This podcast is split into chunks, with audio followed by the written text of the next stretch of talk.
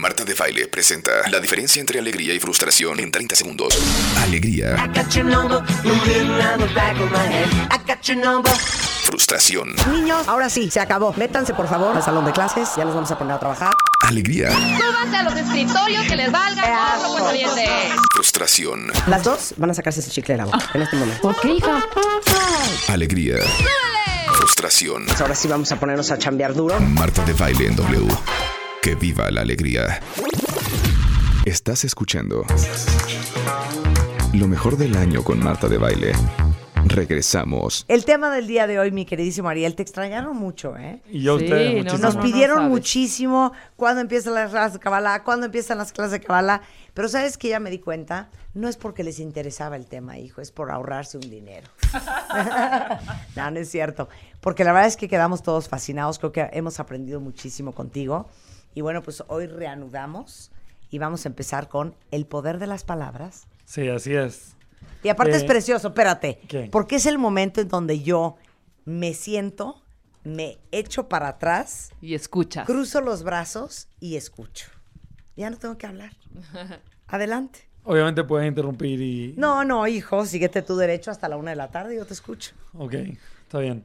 Ok, so, una de las cosas importantes creo que, que es lo que queremos hacer este año, especialmente este año, que es súper, es un año de cambio, es un año de crecimiento, es un año importante para el mundo.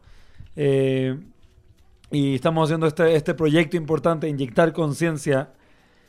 Eh, la mayoría de las personas, yo trabajo con gente y hablo todo el día con gente, la mayoría de las personas ve la vida como una lucha.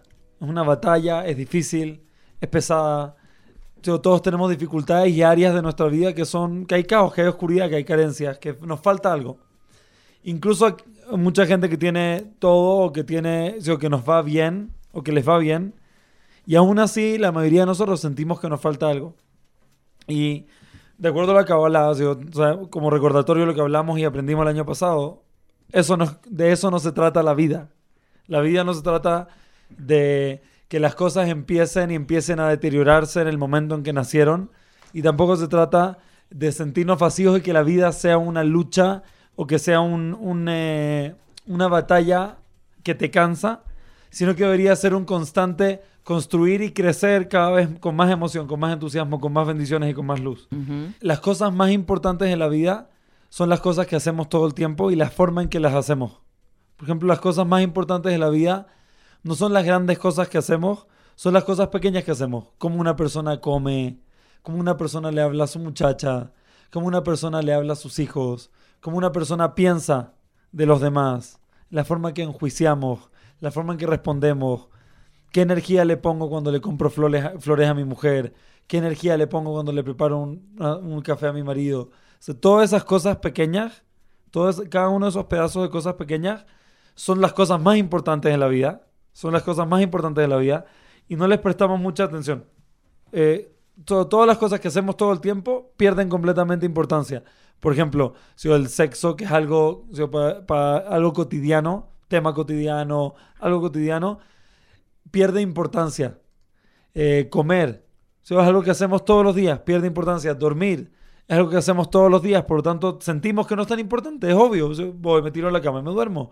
O voy, yo agarro comida y como. Lo damos por hecho. Sí, lo damos por hecho y, y estamos acostumbrados a hacerlo de una forma que es sin, sí, o sin espíritu, sin conciencia, sin, sin la intención correcta. Y una de las cosas, una de- las cosas principales que hacemos sin conciencia es hablar. Es, es la forma en la que hablamos. Porque una de las cosas que enseña Karen es que la intención que yo he aprendido de Karen es que la intención que uno le pone a las cosas ¿Se acuerdan el año pasado que aprendimos de las leyes de causa y efecto? O sea, Sí, todo lo que uno hace tiene consecuencias. Sí.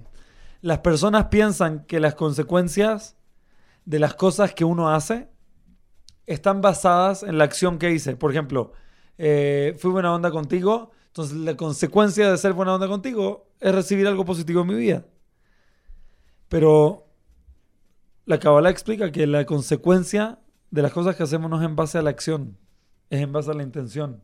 Entonces, por ejemplo, si la, la- la consecuencia de regalarle flores a mi mujer no está en la acción de regalarle flores, está en cuál es la intención detrás de esas flores. Entonces, muchas veces la gente se confunde porque nos ocupamos haciendo las cosas correctas, pero no nos preocupamos suficiente de inyectarle la intención correcta. Entonces, hacemos las acciones, alguien nos llama y respondemos, respondemos el email, vamos al trabajo y a la oficina y hacemos el trabajo, atendemos a nuestros hijos, les cocinamos, los escuchamos, eh, le traemos flores a nuestra mujer, etc. Pero en ningún momento se nos cruza cuál es la intención que le voy a poner, qué intención le pongo mientras cocino, qué intención pongo cuando estoy hablando con mi cliente, cuando le estoy vendiendo, Sí, con qué intención le vendo. todo- hasta hacemos todo por default. Sí. Pero darnos un ejemplo de cuál sería la clásica intención como natural de un ser humano, incorrecta, y, y cómo haces algo con una absoluta conciencia de, de la intención que le vas a poner. Para eso hay que aprender cuál es el propósito de cada cosa. Yo te doy un ejemplo laboral.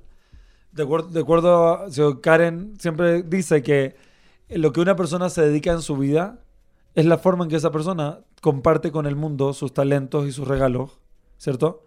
Y de hecho, la única razón, como aprendimos el año pasado, si te acuerdas del concepto del pan de la vergüenza, que la única forma que una persona recibe y percibe beneficio de algo es cuando trabaja por ello y hace algo por ganárselo. La única razón, por, la- por ejemplo, por la cual una persona debería cobrar por sus servicios, debería cobrar por sus productos, es con la intención de que la otra persona tenga la habilidad de recibir y percibir beneficios. Por ejemplo, yo tengo un gimnasio. La razón por la cual quiero que los miembros paguen el gimnasio, obviamente necesito ganarme la vida, etcétera. Pero mi intención es, quiero que paguen porque sé que en el pagar está su compromiso y sé que en el pagar está la energía para que puedan venir todos los días. Si no pagan, no lo van a apreciar. Si no pagan, no van a venir. No van a llegar. Y esa es la razón por la cual quiero cobrarles. Y les cobro con gusto. Y no me da pena cobrarles. Me da orgullo cobrarles. Y en mi mente estoy pensando cuál es el precio correcto para que la gente pueda pagarlo y al mismo tiempo sea suficiente esfuerzo para que se comprometan. Entonces, es un trabajo y es un trabajo aprender cuál es la intención correcta para cada cosa. Aprender, y para eso hay que entender cómo funciona esa cosa. Y hoy día me encantaría compartir con ustedes acerca de las palabras. Creo que es de verdad eh, básico y la mayoría de las veces no inyectamos ninguna intención detrás de las cosas que decimos, solamente hablamos. Estoy seguro que a, a todos les pasa que de repente uno se escucha hablando cosas que ni uno ni siquiera piensa así. Claro. Simplemente llenando el silencio con, con palabras. O diciendo, Eh. Qué estupidez acabo de decir. esa, puede ser otra versión. Sí, les pasa todo el tiempo. Eh, ok. So, una, lo, que comparte, lo que comparte Karen, esto es basado en los textos cabalísticos, dice que cada vez que una persona habla, est- estamos creando entidades energéticas que podemos llamar los ángeles. Estamos creando ángeles positivos o negativos a través de nuestras palabras. Entonces, por ejemplo, cada vez que una persona dice algo negativo, estoy creando un, un ángel negativo que está conmigo siempre, que hace que se manifieste y hace realidad esa cosa negativa que acabo de decir. Por ejemplo, una persona se levanta cansada y estoy todo el día quejándome, estoy cansado, estoy cansado, estoy cansado, estoy cansado. Estoy creando esa energía para inyectar y para, para fortalecer el hecho de que estoy cansado. Eso me va a cansar más. ¿Han visto que a veces una persona le pasa, por ejemplo, eh, tengo, las llaves en la mano y me paso media hora buscando las llaves y no encuentro las llaves? De acuerdo a la Kabbalah, ¿qué, si- ¿qué, pa- qué me pasa? ¿Soy estúpido? Hay entidades energéticas que se llaman ángeles, se os dice Karen, que hacen que, por ejemplo, una persona de repente no vio un obstáculo en el camino y chocó. O una persona, estoy, estoy en una reunión y se me olvida por completo lo que tenía que decir. En una reunión de trabajo. O estoy en una reunión vendiéndole algo a mi cliente y mi cliente simplemente no le gustó. Le caigo mal. O versus de repente a alguien simplemente le caigo bien y me desea que me tenga, que quiere que tenga éxito y me quiere comprar. Porque le da gusto comprarme, o le da gusto escucharme, o le da gusto que me vaya bien. Todas esas cosas, todas esas cosas están en base a los ángeles que nosotros creamos. Eh, A través de nuestras palabras. Sí, a través de nuestras, a través de nuestras palabras. Porque o sea, la boca, de acuerdo, o sea, Karen dice, la boca es la que manifiesta las cosas. Cuando una persona piensa algo, eso es una cosa. Es un poquito lo que llamamos en otras culturas el decreto. Estás Sí. decretando que así sea y que así pase todo el día. Por eso dice el dicho, lo, lo que más miedo te da es lo primero que te pasa. Y no es por una coincidencia, es porque si estás obsesionado con ese tema, pensando en ese tema, hablando de ese asunto, estás constelando a que eso te acabe sucediendo. Que como lo dices tú, acabas llamando a ese ángel. Absoluta, absolutamente, absolutamente. Y estamos nosotros, sí, estamos nosotros todo el tiempo creando. Y esa es una de las cosas que, que necesitamos saber. Los pensamientos, una persona no controla sus pensamientos. Se nos pasan miles de ideas por la cabeza todo el tiempo, todo el día. Lo que nosotros tenemos control es qué cosas decimos. Si, por ejemplo, estoy enjuiciando a alguien. Una cosa es que tenga el juicio en mi cabeza, pero una vez que ya voy y le digo a alguien, si esa persona es tal y cual, en ese momento, en, el momento que lo digo, creo una conexión energética entre yo y lo que acabo de decir y ahora soy dueño. Si acabo de hacerme socio de ese pensamiento negativo. Y ese pensamiento negativo me sigue. Por eso hay gente de repente que tiene pensamientos negativos, ideas negativas, emociones negativas y no saben de dónde vienen. De acuerdo a Kabbalah, vienen de las palabras que nosotros creamos. ¿Conoces el libro de Tyranny of Words? No. Ahorita, ahorita busco el autor porque no me acuerdo, es un gran libro. Hacemos una pausa rapidísimo y regresamos con Ariel Grunwald y unas clasecitas de Kabbalah, no se vayan. Estás escuchando lo mejor del año con Marta de Baile. Estamos en clases de Kabbalah con Ariel Grunwald, que es un maestro de Kabbalah aquí en México, hablando sobre el poder de las palabras. El libro que les decía se llama The Tyranny of Words. Eh, si a alguien le gusta leer, eh, no existe una edición en español, pero es de Stuart Chase y habla un poco de lo que estabas hablando ahorita, de cómo te vuelves víctima de tus propias palabras. Absolutamente. Y ese, y ese, por ejemplo, han escuchado la palabra abracadabra. Sí. Sí. O sea, todo el mundo la conoce. ¿Cómo se conoce? ¿Para qué sirve esa palabra? Es mágica. Nos Mágica. hace, claro. ¿Cierto? Abre cosas. ¿Saben lo que significa en, en arameo? Abraca- Abracadabra significa va a ser exactamente como yo decreto, como yo digo. Eso es lo que es el- la- ese poder mágico, místico, mágico, antiguo que todos conocemos, abracadabra. En verdad es el poder que todos tenemos en las palabras que nosotros decimos. El poder, como tú dijiste, Marta, el poder de, de, de decretar. Y es tan, tan, tan delicado. Por ejemplo, los cabalistas explican que cuando una persona hace un compromiso o hace una promesa, en el momento que la persona hace el compromiso o la promesa, en ese mismo momento uno recibe del universo la energía para manifestar el compromiso que estoy haciendo. Por ejemplo, el ¿han visto cuando nos emocionamos con una idea? Por ejemplo, estamos en las vacaciones y empezamos a hablar, sí, cuando vuelvamos a inscribir al gimnasio, el, mientras lo estoy diciendo, siento la energía. Claro. Ya me siento flaco, me siento en forma, me siento ahí, ya siento la energía, ya estoy recibiendo la energía. Porque cuando estoy diciéndolo, cuando hago el compromiso, en ese momento ya estoy recibiendo la energía del universo para manifestarlo. Y cuando no lo manifiesto, estoy creando una deuda con el universo.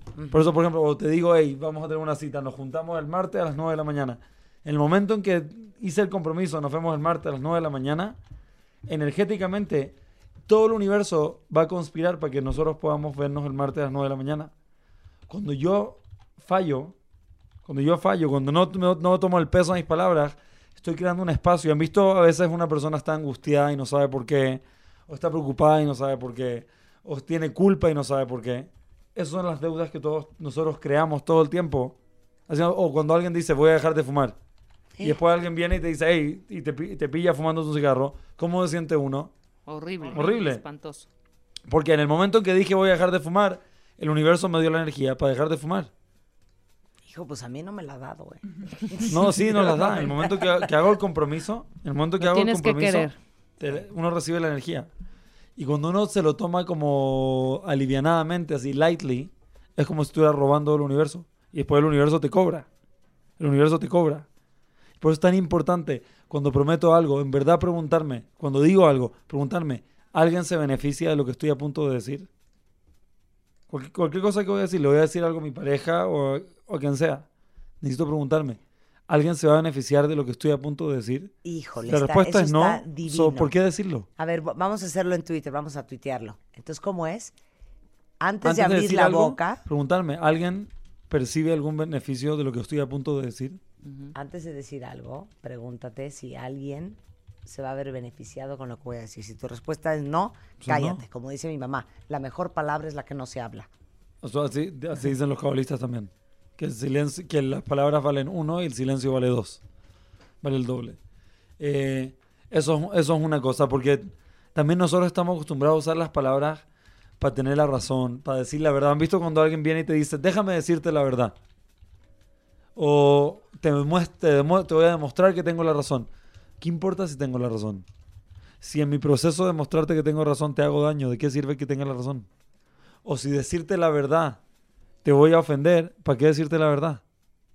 Si no te va a ayudar en nada que te diga la verdad, ¿para qué me sirve mi verdad o mi razón? O sea, hacemos a veces con las palabras, destruimos una relación teniendo la razón. Ok, tenía la razón, pero perdí a alguien que quería. Le hice daño a alguien que quería. A ver, vamos a tuitear eso otra vez también. A ver, entonces, Que si mi verdad destruye, ¿de qué sirve? destruye, ¿de qué Pues, sirve sí, ¿de qué? verbalizarla? Sí, ¿de, qué- no, ¿de qué vale mi verdad si mi verdad destruye? ¿O de qué vale tener la razón si mi, tener, mi tener la razón me aleja de la gente que quiero? ¿Cuál es el point? Do you ¿Cuál want es to el be propósito? right or do you want to be happy? Sí. Total- absolutamente. Y como esas cosas una persona tiene que estarse preguntando, to- tiene que estarse preguntando eh, todo el tiempo. Otra cosa que, que explican los cabalistas es que cuando que una persona viene a este mundo tenemos número contado de palabras que podemos decir. Y cuando una persona ya dijo todas sus palabras, es con el momento que esa persona deja el mundo. O sea, cada persona viene con un número determinado de palabras que venimos a decir dependiendo cómo las use, Ujú. si yo puedo hablar puras estupideces o puedo hablar cosas significativas, a medida que las uso, va bajando mi cuenta y cuando me termino mis palabras ya no puedo estar en este mundo. Ya no puedo estar en este mundo. Pero, dice el Zohar, que cuando una persona habla palabras de ayudar a los demás, palabras de inspirar a los demás, palabras de espiritualidad, palabras de crecimiento, palabras de conexión, palabras de transformación, palabras de ayuda, esas palabras no cuentan. Por lo tanto, en verdad, por lo tanto, en verdad tengo que preguntarme 15 veces antes de hablar algo, ¿qué es lo que voy a decir? ¿Qué es lo que voy a decir? ¿Cuál es el propósito de lo que voy a decir? Y más importante, ¿cuál es la intención de lo que voy a decir? Porque si la intención es compartir, si la intención es ayudar, esas palabras no se descuentan de mi cuenta de palabras, no se descuentan.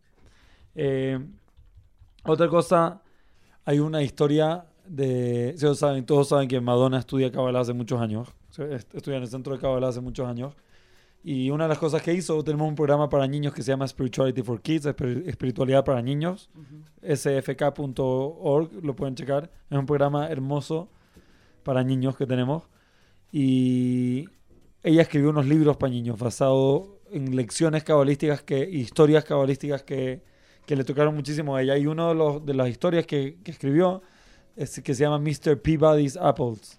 Creo que se llama el- el- Las manzanas del señor Peabody. Eh, escribió un libro de cuentos para niños. Y en ese libro de cuentos cuenta la historia de un niño que estaba caminando por la calle y ve a su maestro de la escuela que va y agarra una manzana de la tienda de la esquina y no la paga.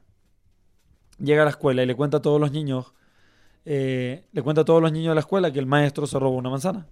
Entonces, to- al final del día la ciudad entera está diciendo que el maestro es un ladrón y que se robó una manzana. El maestro se entera y manda a llamar al niño y le dice, escuché que estás diciendo que me robé una manzana y que no la pagué. Quiero que sepas que tengo un deal, un trato con el dueño de la tienda, que le pago una vez al mes para sacarle una manzana todas las mañanas cuando paso por ahí. Y el niño obviamente atragantado, o sea, se siente horrible, y le dice al maestro, por favor dime cómo puedo solucionarlo. Porque ahora todo el pueblo dice que eres un ladrón. Y le dice, yo te voy a decir cómo solucionarlo.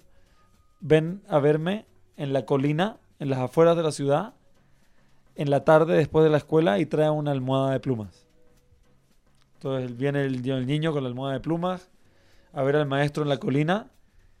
Se encuentran ahí, se encuentran en la cima de la colina. El maestro agarra la almohada, la parte con un cuchillo y tira las plumas al viento y caen por todo el valle de la ciudad.